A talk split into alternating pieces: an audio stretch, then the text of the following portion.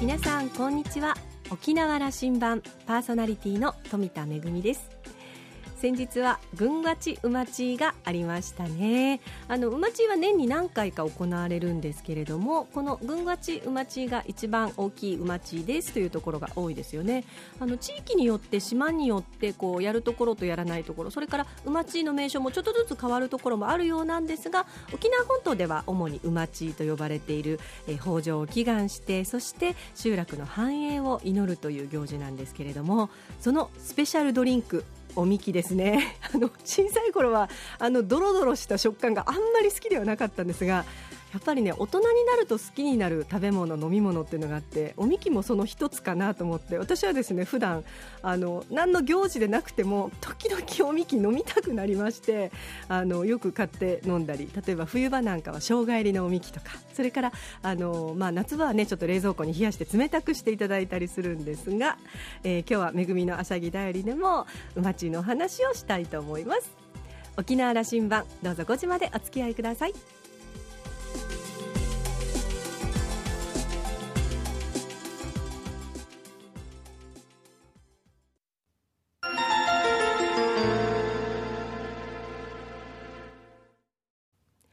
那覇空港のどこかにあると噂のコーラルラウンジ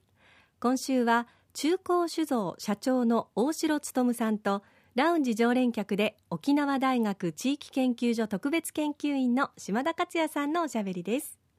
大城さんは昭和31年生まれ豊見城市のご出身です。昭和55年東京農業大学の醸造学科を卒業後中高酒造に入社。平成3年に代表取締役に就任現在に至ります。中高酒造の経営理念は泡盛文化の継承と創造。琉球王国時代から続く泡盛という文化を通して地域社会への貢献をどのように具体化していくのかが大城さんのメインテーマです。平成23年には地元豊見城市に観光施設クースの森をオープンさせました。近年は多くの外国人観光客が訪れるようになっているそうです。大城さんは豊見城市の観光協会の会長も務めています。それではお二人の泡盛談義をどうぞ。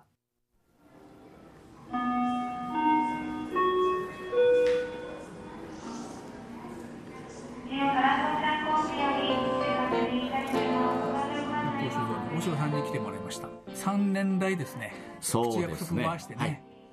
豊見城市役所のまちづくりどうするかという話を一緒にしながら。しながら。そしてある時は、えー、ホテルのラウンジであったり。ありましたね、ね、そういえば。あありました。はい。あのー、やっと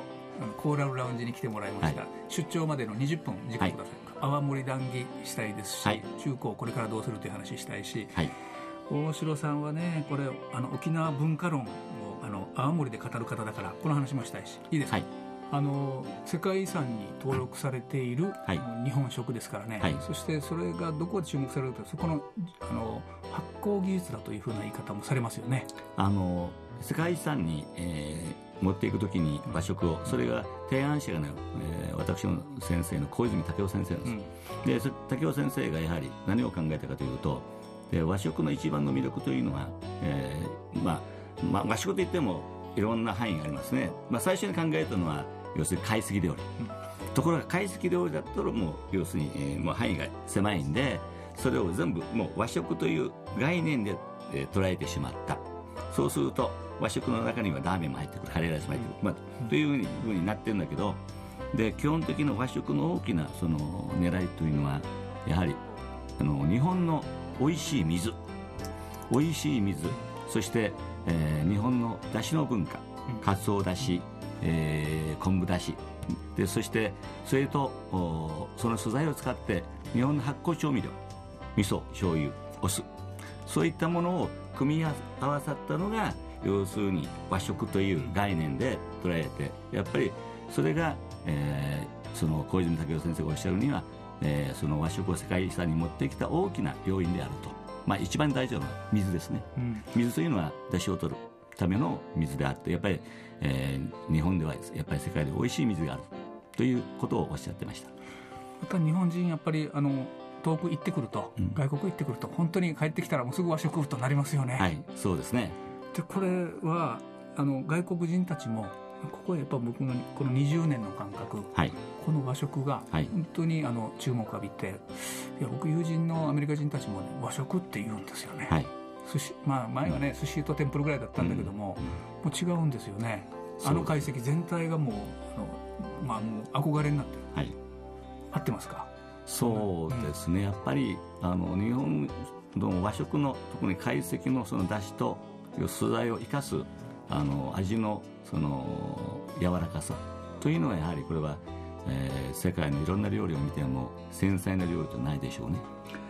その和食に泡盛をということをお城さんはこの前僕は少し話を聞いたけど、はい、あのあのこう開発ということに大変力を入れられた、はい、ご自身もそれ学んできたけども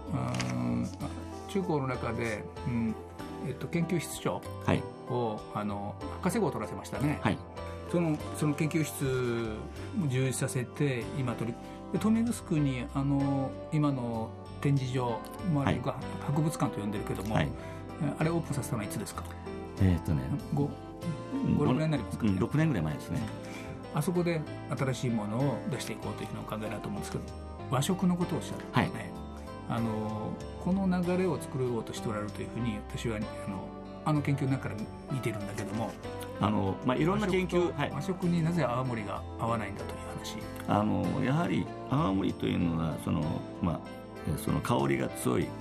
まあ、香りが強いという、まあ、あの変な言い方すると、えー、その臭いとか、まあ、いわゆる部分もある、まあ、それを、えー、要するに、えー、お客さんがその青森に香りが強いよねということがあって。そうすると要するに飲む前に、ね、もうせあの潜入のその意識の中に臭いというイメージがあるんで、うん、いつか要するに青森っていうのはそうなってくると和食のあの繊細の味に合わせられる青森ができたら非常に面白くなるよねということが常に頭にあって、うん、でこの間、まあえいろんな研究したその青森というのが、まあ、10年あるいは20年前から研究しそれが熟成したのが、うん、ちょっと仕上がってきたわけね、うん、何種類か原種が。じゃあこれでであのそのもう中高の最終的なブレンダーというのは私が最終ブレンダーですから味を決めてきますし自分でブレンドしながら商品開発を、えー、するんで。で仕上がってきた、まあ、何種類の原種をやったら非常に面白いのができた、うん、で和和食にと合わせてもいいような醤油に仕上がったんでよしこれを要するに、えー、その和食に合わせたブレンドということでちょっと限定で商品化していこうということで、えーえー、そういった商品を作りました、うん、あのお城さんお城さん業界としてのもちろんあの中古の経営者であり、はい、青森業界の,、あの代表の立場もありだから、これ聞かないといけないんだけども、はい、青森業界厳しいですね。厳しいですね。この、やっぱり、えっと、数字的に言うとね、多分確か13年連続あのマイナス。マイナスになっていると、はい、一番いい時の売り上げの3割から3割強あの全体の出荷量が落ちてきていると。35%, 35落ちてきている合ってますか僕は。い、はい、あのもう業界人としてコメントしてください、あの状況を次の展開持っていかんといかんでしょうまあ、確かに、まあ、一つの状況のその原因としてそのアルコール人口の減少、うん、うん。と、まあ、一つね。二つ目がやはり若者が飲まなくなった、で三つ目がやはり、あのー、飲酒の多様化。でビール、まあ、最初はビールだ、うん、あれは前はね最初一杯ビール飲んであとね、えー、要するに、えー、こあのあ青森一種瓶ボンと置けばよかった。ところが今そうじゃなくてじゃあ、えー缶中あチューハイも飲もう。ハイボールも飲みたい。ワインも飲みたい。要するに選択肢がどんどん増えていた、まあ、そういったこともあって、まあ、青森が。お酒の世界もグローバル化しましたよ、うん、ハイボールワインですからね、だからそういうやっぱそういったのにやっぱり青森がその、うん、まあえー、その次の商品化がまあ出来上がってない。あるいは次のえー、その戦略が出来上がってないという中でやはりどんどんそういった多様化が生まれてきている、うん、ということは80年代後半から90年代、まあ、2000年代前半ぐらいまでのあの調子の良かった頃。一番いいのはやっぱりねあの2000年の初めにチュラさん、うん、チュラさんが終わって2年目3年目がチュラさんで、えー、テレビで青森のシーンがあって、うん、飲むシーンがあってあるいはうちのあの料理のシーンがあって、うん、で日本中にその青要するに、えー、沖縄料理店の、まあ、うん。うん、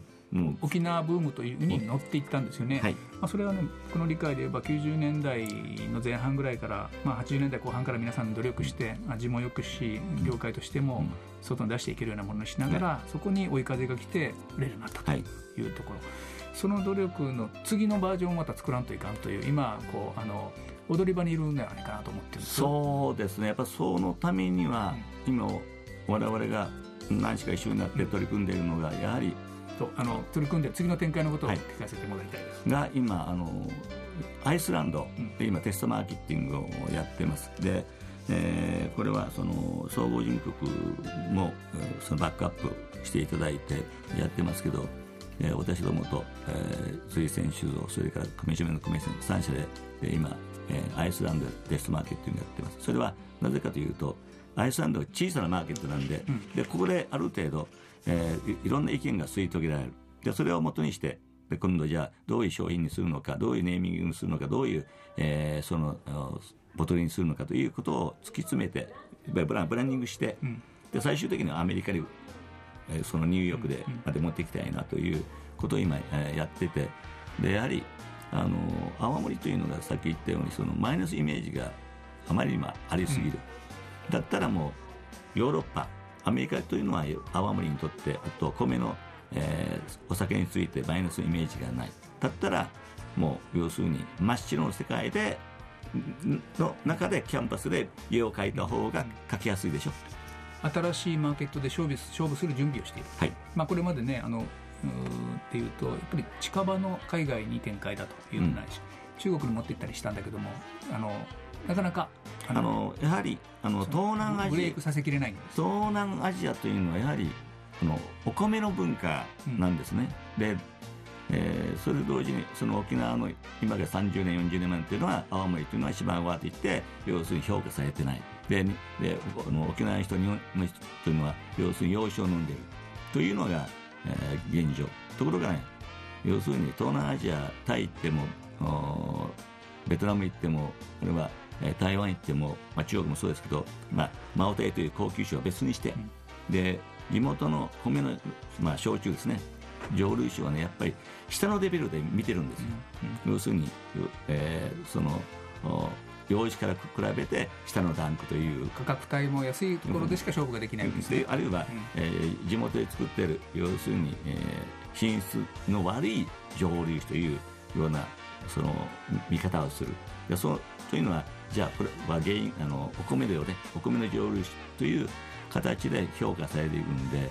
えー、なかなか例えばタイに持って行って、じゃあこれは、えー、タイのお米で作ってます彼らは絶対評価しない。それよりはそのお米の酒の文化というのはヨーロッパアメリカはないんでだったらその方が早い、うん、あとは、えー、そこにブランディングどういう要するに、えー、その、うん、青森の要するに伝え方をすればいいかということを今一生懸命業界上げてやっている。いやまあ3社でやってますね。これはじゃああの新しいアメリカのマーケットやヨーロッパのマーケットだというふうに見てるわけですね、はい、はい、あのやっぱりね泡盛は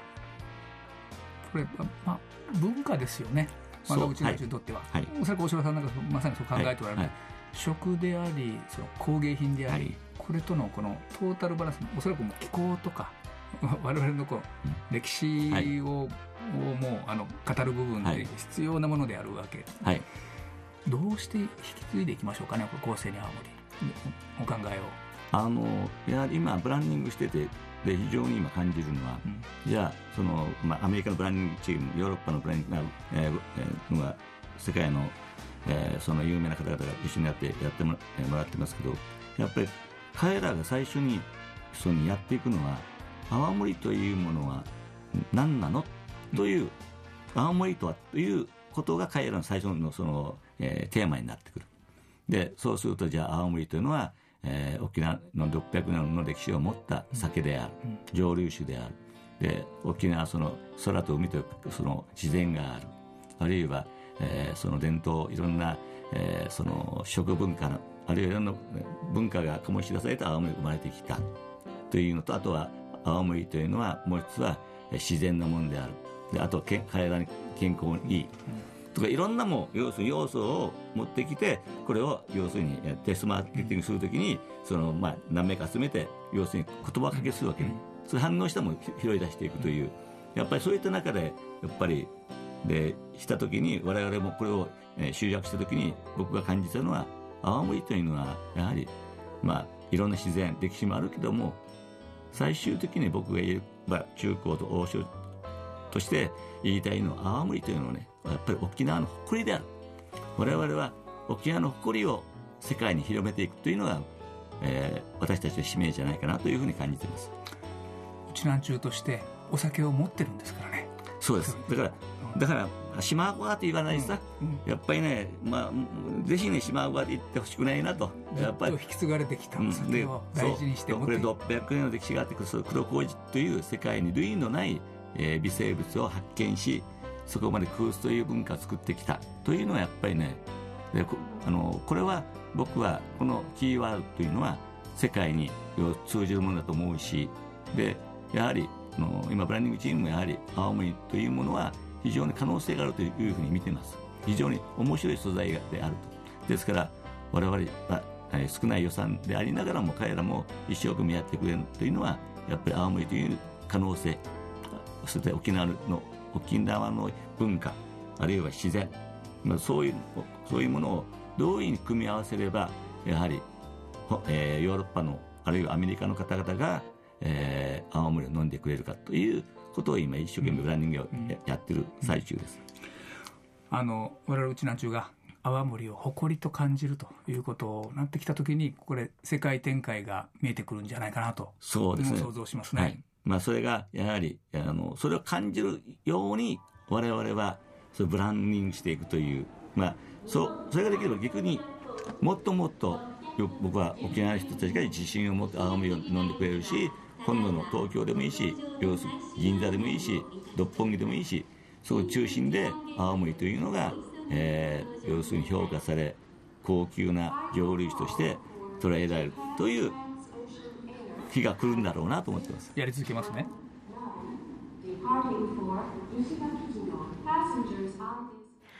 泡盛に対するそして沖縄の文化全体に対する熱い思いを感じることができました。600年の歴史がある泡盛世界に類を見ない黒麹を使った発酵したお酒大切な沖縄の文化ですよね。ぜひ世界の人に味わってほしいなというふうに思いますが嬉しいのが今アイスランドでテストマーケティングをやってるってのはとっても面白いですね。あの私以前アイスランドに、えー、琉球芸能の公演で行ったことがあるんですけれどもアイスランドもとっても面白い国で人口30万人ぐらいの小さな国ではあるんですけれども世界で最も、まあ、自分たちの現在使っている言葉というのが古い時代からほとんど変化をしていないあの他の、えー、え北欧諸国の国々でやっぱりね時代によって、えー、言葉がどんどん変化していくんですけれども古い言葉を大切に大切にあの神話の世界から守ってきたというアイスランドで泡盛味わっていただけるというのはとっても嬉しいなというふうに思いました、えー、泡盛これからですねぜひ世界の皆さんに召し上がっていただきたいと思います、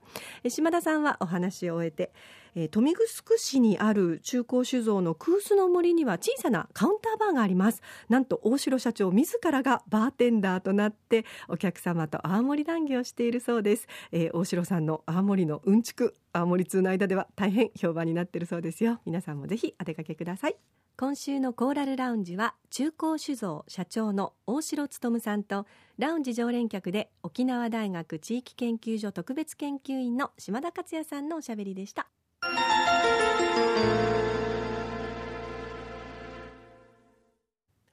恵みのあしゃぎだよりのコーナーです。ちょっと前になりますが先月末群馬中町がありました。我が家はですね八重瀬町のともりの野呂の家ぬんぬんちなので、えー、昨年野呂に就任しました。新しい野呂の我が家の母がですね、まあ、大きな行事デビューということになってかなり緊張して、えー、出かけていったんですけれども、まあ、琉球王国時代から続くとっても大切な行事ですよね、まあ、当時の琉球国というのは、まあ、いろんなあの、ね、ことをやってました。したけどもやっぱり農耕というのが一番大切な、まああのね、ことでもありましたのでその豊作を祈ったりそれからそれぞれの集落の繁栄を祈ったりまたあの、ね、豊作をもたらしてくれる自然や神々に感謝の気持ちを捧げるという意味もあってこの馬地の行事大切にされてきました。もともとはこう年に何回か行われていたんですけれどもだんだんまあ簡素化されているところもあって今ではこの群馬中町だけ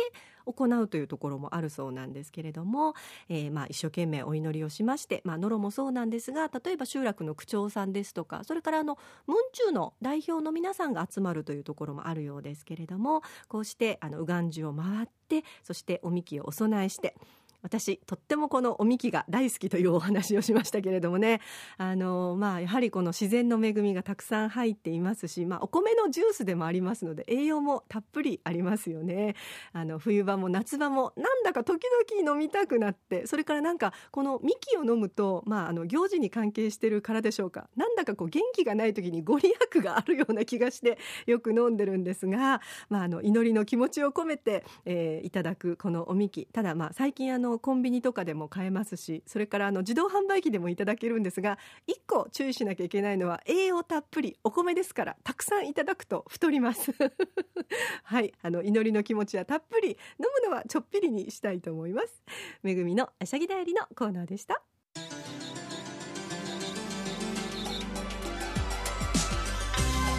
ラジオ沖縄ではラジコでの配信を行っています。スマートフォンやパソコンでリアルタイムでお聞きいただけるほか1週間の振り返り聴取も可能です。それから沖縄羅針盤の過去の放送音源はポッドキャストでも配信していますのでラジオ沖縄のホームページからアクセスしてお楽しみください。